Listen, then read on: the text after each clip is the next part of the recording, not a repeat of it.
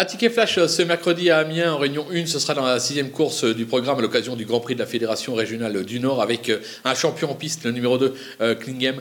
Le crack est de retour à la compétition. C'est un cheval dont on ne connaît pas encore les limites. C'est vraiment le cheval à battre de la course. On va lui associer le numéro 7, Rebel Amateurs. C'est l'autre atout de JMB au départ. Il vient de décevoir, mais il a montré des moyens depuis ses débuts en compétition. Je pense qu'il est capable de venir accrocher une deuxième place.